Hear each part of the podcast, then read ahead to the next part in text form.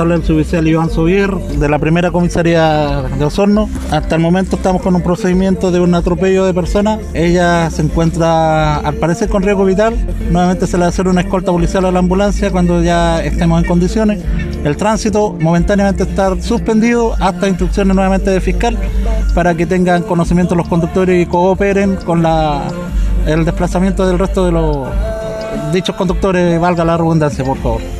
Eh, ¿La persona, edad de la persona? Aproximadamente unos 60 65 años de vida. Ya estaba inconsciente cuando llegamos. ¿Se está realizando reanimación? Reanimación en estos momentos en la ambulancia, esperando que la señal ya para poder salir a- a- en dirección al hospital.